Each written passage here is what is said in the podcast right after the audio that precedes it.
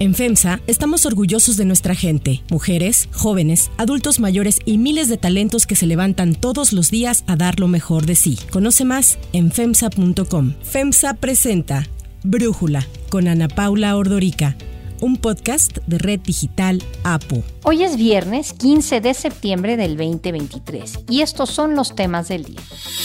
El hijo del presidente Joe Biden, Hunter, es imputado de tres cargos relacionados con la compra y posesión de armas.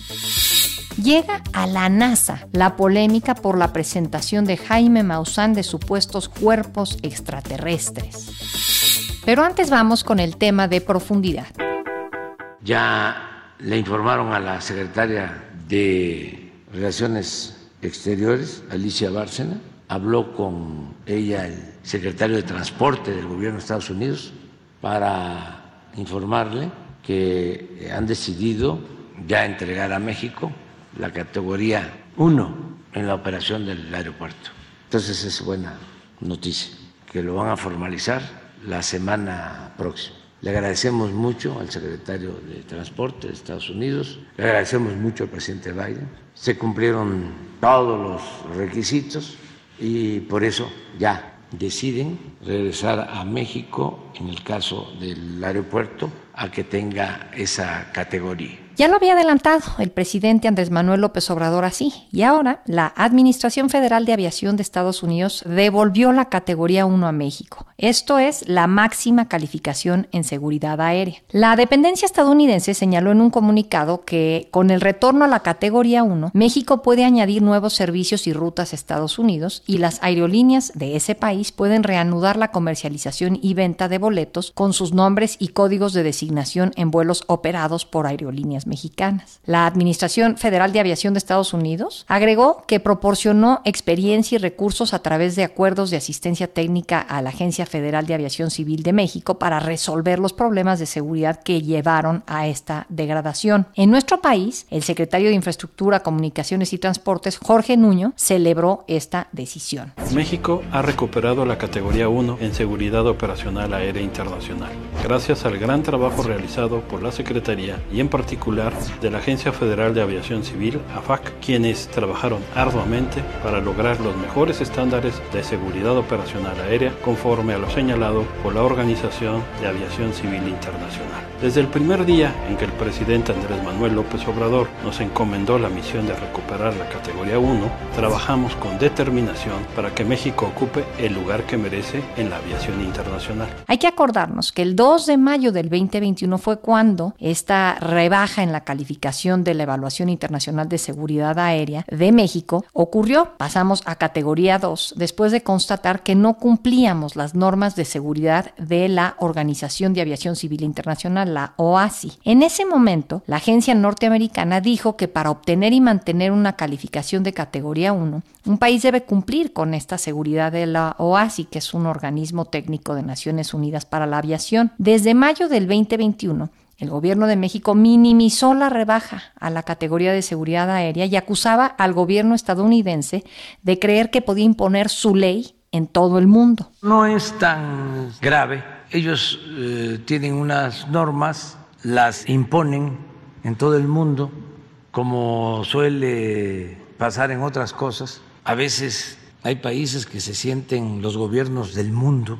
Se olvida pues que el mundo tiene alrededor de 200 países que son libres, independientes, soberanos. Durante 28 meses, y a pesar de los esfuerzos del gobierno mexicano por complacer a los auditores que venían de Estados Unidos a revisar el cumplimiento de las condiciones para devolver esta categoría 1, en varias ocasiones regresaron a su país dejando detrás de sí más recomendaciones a México que tenía que cumplir para lograr cambiar de nuevo a categoría 1. Esto impedía a las aerolíneas mexicanas añadir nuevos servicios y rutas a Estados Unidos y a las aerolíneas estadounidenses poder comercializar y vender boletos con sus nombres y códigos de designación en vuelos operados por aerolíneas mexicanas. Tras el anuncio de la recuperación de la categoría 1, el secretario de Comunicaciones y Transportes aseguró que este hecho beneficia tanto a México como a Estados Unidos. Señaló que es el inicio de una nueva era y un nuevo rumbo para la aviación en México. Ya que la recuperación de la categoría 1 trae numerosos beneficios tanto para México como para los los Estados Unidos. Habrá más vuelos entre México y Estados Unidos, lo que fortalecerá la conectividad aérea entre ambas naciones.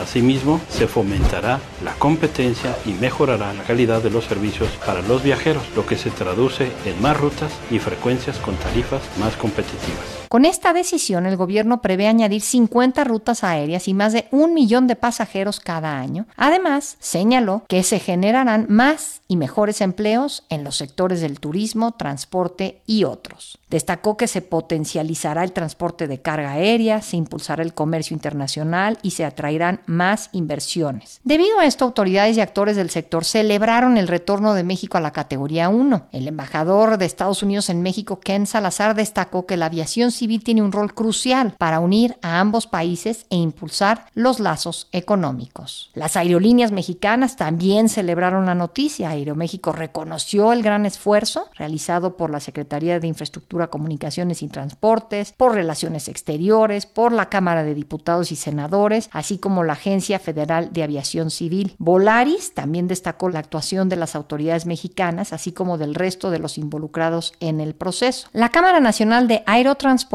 celebró también la noticia y determinó que con la decisión se eliminan las restricciones para que las aerolíneas de México puedan fortalecer su operación y oferta en el mercado entre México y Estados Unidos. El análisis.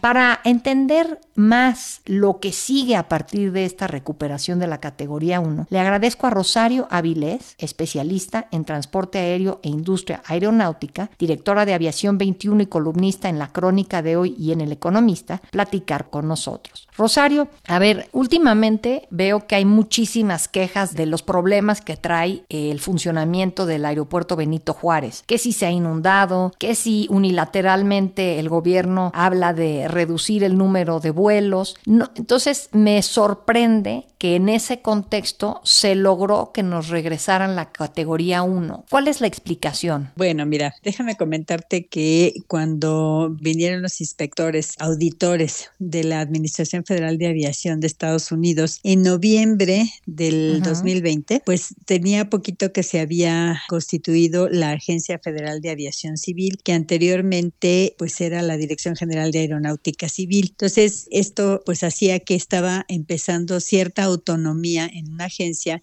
cuyo decreto, la verdad es que era muy pobre, o sea, le faltaba darle las atribuciones y las facultades necesarias a la agencia para que pudiera pues hacer su labor de supervisión. De entonces para acá pues pasaron muchísimas cosas. Yo creo que la principal razón por la cual la FAA, esta autoridad de los Estados Unidos, decidió pues degradar a la autoridad aeronáutica mexicana es que precisamente no se encontraron pues todos los elementos que debía tener esta agencia para poder cumplir sus funciones adecuadamente. Estamos hablando de tres anexos de la OASI, de la Organización de Aviación Civil Internacional. Uno de ellos es para las licencias del personal técnico aeronáutico, que incluyen también los exámenes médicos de lo que es medicina de aviación, también el tema de la supervisión de cómo se llevan a cabo las operaciones de aeronavegabilidad de las aerolíneas y pues otros factores que tienen que ver con si los inspectores de la agencia tenían la capacitación suficiente para supervisar, no solo para operar, digamos, cierto tipo de aeronave. Entonces, bueno, eso es entre otras cosas. Lo importante es que en ese momento, pues se dieron muchas cosas. El que era director entonces de la FAC fue sustituido por un militar y además entre que uno se fue, que era Rodrigo Vázquez Colmenares, y llegó el general Rodríguez Munguía, pasaron dos meses. Entonces venían los inspectores de la FAA y no había nadie que los atendiera. Entonces pasaron como muchas cosas de estas y como alguien lo comentó, efectivamente se minimizó el impacto que podía tener esta degradación. Asimismo, bueno, cuando llega el general Rodríguez Munguía tampoco tenía como muy claro por qué se estaba dando esta auditoría. Él, pues siendo un militar, la aviación civil pues no les es tan cercana y pues todo esto hizo que el clima se enrareciera mucho. Había hasta incluso algunos cuestionamientos respecto a las las personas que estaban a cargo y que estaban recibiendo a los auditores que, por ejemplo, no hablaban inglés, ¿no? Entonces era muy difícil mantener conversaciones con ellos si no era a través de un intérprete que tenía que ser especializado en aviación, ¿sabes? Esto hizo que pues la degradación viniera y de esa Agencia Federal de Aviación a la que tenemos hoy, la verdad es que sí se han hecho varias cosas. Al momento en que empezamos a estar en categoría 2, empezamos a ver, por ejemplo, cómo las aerolíneas de los Estados Unidos en este mercado bilateral, que es uno de los más importantes en el mundo, estas relaciones en transporte aéreo bilaterales, porque estás hablando de 35 millones de pasajeros. Entonces, estábamos saliendo de la pandemia, venía la recuperación, las aerolíneas de los Estados Unidos, pues poco a poco fueron creciendo, mientras las aerolíneas mexicanas no podían pues aprovecharse de esta recuperación, de manera que hoy en día el 75% del mercado este bilateral que te comento está en manos de aerolíneas estadounidenses. Y pues obviamente empezamos a ver esos problemas y pues se hicieron varias cosas. Yo creo que todavía nos faltan muchas, pero me parece que de la agencia que teníamos hace dos años a la que tenemos ahora, pues sí hay un cambio interesante. Se les dio más presupuesto, se les reclasificaron las plazas, por ejemplo, porque estaban muy bajitas este, unos salarios muy, muy bajos. Y también, bueno, estuvo este esfuerzo por darle todas las facultades y atribuciones en la nueva ley de aviación civil, que bueno, dicho sea de paso, está ahorita en cuestión en la Suprema Corte de Justicia, pero hasta este momento está vigente. Y era algo ah, que no tenía está que suspendida. porque la, perdón. ¿No está suspendida? O sea, no, no, no, está suspendida. Hasta que la Suprema Corte de Justicia no la declare inconstitucional, es vigente. Ok, Eso es, eso es precisamente el argumento con el cual la FAA pues le está devolviendo la categoría 1. Aunque hay este temor, digamos, de que se eche para atrás, sin embargo, pues en este momento es vigente y obviamente de ser este el caso de que la Suprema Corte la invalide, pues vendría una nueva ley inmediatamente en el Congreso para que este asunto se pueda resarcir. Que esa, ley entiendo que la pasaron pues como fue medio un albazo, ¿no? En, un paquete de varias leyes un viernes en la noche y ahí la aprobaron. Así es, te acordarás que hubo una sesión del Senado que se llevó a cabo el último día de sesiones del Congreso, este periodo de sesiones que terminó en abril, y en ese, ese día hubo una serie de problemas entre la oposición y la bancada oficial, de manera que se fueron a sesionar a la Casa Antigua de Jicotencat, y entonces esta acción ha provocado que todas esas leyes que ese día se aprobaron estén pasando por la Suprema Corte de Justicia para pues eh, analizar si son o no válidas, vaya. Efectivamente, pues esto sí la pone en cuestión, pero por otro lado, bueno, hasta este momento es vigente porque está publicada. Además, todavía hubo un decreto para darle todavía más atribuciones a la Agencia Federal de Aviación Civil por parte de la Presidencia de la República. Entonces, pues considero la FAA que con esto pues estaban subsanando estas dudas, pero mientras eso ocurre, también hay que decir algo, aparte de este 75% que tienen hoy las aerolíneas norteamericanas en este mercado, déjame comentarte que en la próxima temporada que empieza a fines de octubre y termina en abril, ya hay pues incrementos de participación participación todavía por encima de ese 75% por parte de las aerolíneas de Estados Unidos. Estoy hablando de 19 nuevas rutas, aumento de capacidad en 77 rutas que ya existían. Hay 351 frecuencias semanales adicionales a las que ya se tenían. Y estás hablando que todo este mercado tiene un valor más o menos de 7.500 millones de pesos. O sea, la verdad es que va a ser difícil para las aerolíneas mexicanas remontar esta situación.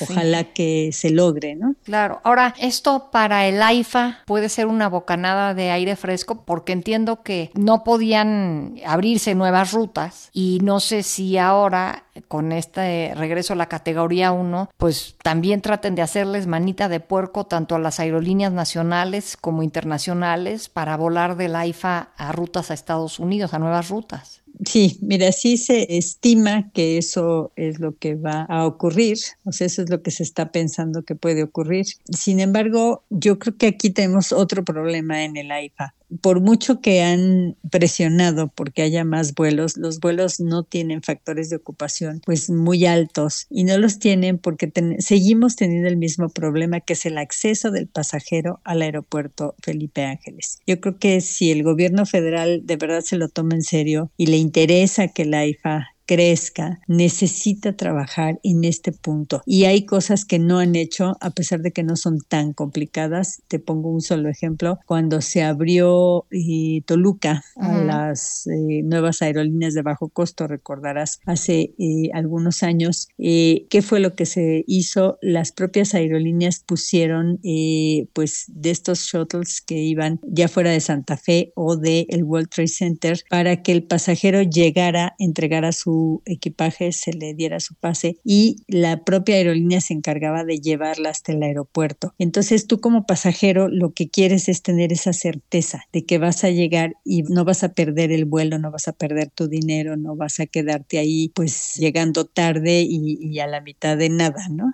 Entonces, eso la verdad es que es algo que no se ha explorado. Me parece que ahí les ha faltado creatividad y pues puede haber nuevos vuelos, sin duda. La empresa que van a abrir de Mexicana de Aviación por parte de Sedena, sin duda va a buscar espacios para abrir rutas, pero como te comento, pues estos dos años y algo más que pasaron desde esta degradación y que fueron los años, de la recuperación post pandemia, pues le va a costar mucho trabajo a las aerolíneas mexicanas remontar este espacio que ya pues cooptaron de alguna manera las aerolíneas norteamericanas. Rosario Avilés, muchísimas gracias por darnos este análisis y esta claridad respecto a lo que esta categoría 1 refiere. Muchísimas gracias por platicar con nosotros. Muchas gracias a ti. Si te gusta escuchar Brújula, te invitamos a que te suscribas en tu aplicación favorita o que descargues la aplicación Apo Digital. Es totalmente gratis y si te suscribes será más fácil para ti escucharnos. Además, nos puedes dejar un comentario o calificar el podcast para que sigamos creciendo y mejorando para ti. Hay otras noticias para tomar en cuenta. 1. Hunter Biden. Hunter Biden, el hijo del presidente de Estados Unidos, fue imputado de tres cargos relacionados con la compra y posesión de armas, algo ilegal cuando se trata de personas con adicciones. Según el acta de imputación, el 12 de octubre del 2018, o en una fecha cercana a ese día, Hunter Biden compró una pistola Colt Cobra de calibre 38 y mintió al vendedor al entregarle un certificado que estipulaba que no era consumidor de sustancias controladas. La acusación en contra de Biden es poseer esta arma de fuego sabiendo que era ilegal por su historial de adicciones. Y es que como es conocido, el hijo del presidente ha tenido problemas con drogas y el alcohol. Así se refería Hunter Biden a estas adicciones. He came to my apartment one time, and this is when he was still in office as vice president. And so he kind of ditched his Secret Service, figured out a way to get over to the house. And I said, What are you doing here? He said, Honey, what are you doing? I said, Dad, I'm fine. He said, You're not fine. I went one time for 13 days without sleeping and smoking crack and drinking vodka exclusively throughout that entire time. Todos los compradores de armas en Estados Unidos tienen que llenar un formato en el cual se les pregunta si se es usuario ilegal o adicto a la marihuana o a cualquier depresivo, estimulante, narcótico o sustancia controlada. Violar la ley de control de armas de los Estados Unidos se castiga con hasta 15 años de prisión y una multa de hasta 250 mil dólares. La imputación fue firmada por David Wise, el fiscal federal de Delaware, que a mediados de agosto fue nombrado fiscal especial en relación con las pesquisas contra Hunter Biden por el secretario de Justicia, Merrick Garland. Recordemos que las investigaciones contra Hunter Biden se abrieron en 2018, cuando era presidente Donald Trump, y estas han sido utilizadas para atacar a Biden, a Joe Biden, sembrando dudas sobre sus negocios en el extranjero y para describir a toda la familia como corrupta. Como se los informamos en Brújula esta semana, el líder de la Cámara de Representantes, el republicano Kevin McCarthy, ordenó abrir una investigación de juicio político contra Biden, acusándolo precisamente de aprovechar sus vínculos políticos para intervenir en los negocios de su hijo y beneficiarse de ellos. I can say this is I'm cooperating um, completely and I am absolutely certain, 100% certain that at the end of the investigation that I will be cleared. 2. Extraterrestre. Esta semana se llevó a cabo una audiencia pública en la Cámara de Diputados en la que se abordó la regulación de fenómenos aéreos anómalos no identificados en México. Uno de los ponentes fue el periodista e investigador Jaime Maussan, quien acaparó la atención al presentar dos supuestos cuerpos, cadáveres de seres no humanos desecados con más de mil años de antigüedad, unas especies de momias. Son seres no humanos que no son parte de nuestra evolución terrestre y que después de desaparecer no hay una evolución posterior. De acuerdo a la Universidad Nacional Autónoma de México, quien realizó los análisis de carbono 14, estos seres tienen alrededor de mil años de antigüedad. Es decir, no se trata de seres que fueron recuperados en aves, que son estrellamientos, sino son seres que estaban sepultados en minas de diatomea. Las imágenes de estas momias supuestamente extraterrestres que tenían el tamaño del esqueleto de un niño se viralizaron rápidamente en redes sociales, desatando todo tipo de comentarios, burlas y descalificaciones. Estos cuerpos no humanos supuestamente que presentó el ufólogo no son nuevos, fueron encontrados en el desierto de Nazca, en Perú. En su momento la fiscalía de ese país fue contundente al concluir que estas figuras eran muñecos manufacturados recientemente que fueron cubiertos con una mezcla de papel y pegamento sintético para simular la presencia de piel. Las autoridades peruanas fueron enfáticas en decir que no eran restos de alienígenas ancestrales como se les ha intentado presentar. Incluso indicaron que para elaborar su estructura interna se usaron huesos de animales que fueron modificados para generar una forma humanoide. Sergio Gutiérrez Luna, diputado de Morena y quien organizó el evento en donde Maussan presentó estos supuestos alienígenas, aclaró que la Cámara de Diputados no avalaba o negaba las tesis planteadas por los ponentes en un intento por desmarcarse de lo expuesto por Maussan. ¿Qué les digo yo a todas y a todos? En la Cámara de Diputados prevalece y priva siempre el respeto a las opiniones y a las ideas de todas y todos. Respetamos nosotros a ustedes sus opiniones y queremos escucharlos con esa apertura y esa pluralidad que se da aquí. Fue tal la polémica generada que el tema llegó a la NASA. Ayer la agencia estadounidense presentó su informe sobre los fenómenos aéreos no identificados. Sam Cabral, reportero de la BBC, cuestionó si la NASA había entrado en contacto con las autoridades de México sobre estas revelaciones sensacionalistas hechas esta semana por Maussan en el Congreso. Así respondió David Spergel, presidente de la Fundación Simons de la NASA. Well, you know, this is something that uh, we, I, I, know I've only seen on Twitter, so it's, you know, um, when you have unusual things, you want to make data public. I think of this as like NASA has one of the most valuable samples from outer space, lunar rocks. What do we do? We make them available to any scientists who want to work on this. We don't know the nature of those samples that were shown in front of them. If I was the Mexican government, I would rec- are making recommendation to the Mexican government. That's not our charge here. We're doing this for NASA. My recommendation was if you have something strange, make samples available to the world scientific community and we'll see what's there. En Perú, la ministra de Cultura informó que hay una denuncia penal por parte del Ministerio de Cultura en contra de las personas que sacaron de ese país las también conocidas como momias de Nazca, aunque no especificaron si entre los acusados se encuentra Maussan. Para cerrar el episodio de hoy los dejo con música del grupo Frontera. Y lo usaré solo para decirte lo mucho que lo siento. Grupo Frontera actuará esta noche en el evento que se realizará hoy en la noche por el 15 de septiembre en el Zócalo de la Ciudad de México, antes y después del grito de independencia. En la conferencia mañanera de ayer, jueves, el presidente López Obrador confirmó que además de Grupo Frontera también cantará el trío de hermanos Yaritza y su esencia y pidió a los mexicanos perdonarlos, esto después de los comentarios que hicieron hace algunas semanas acerca de que no les gustaba la comida mexicana. Me tocó a mí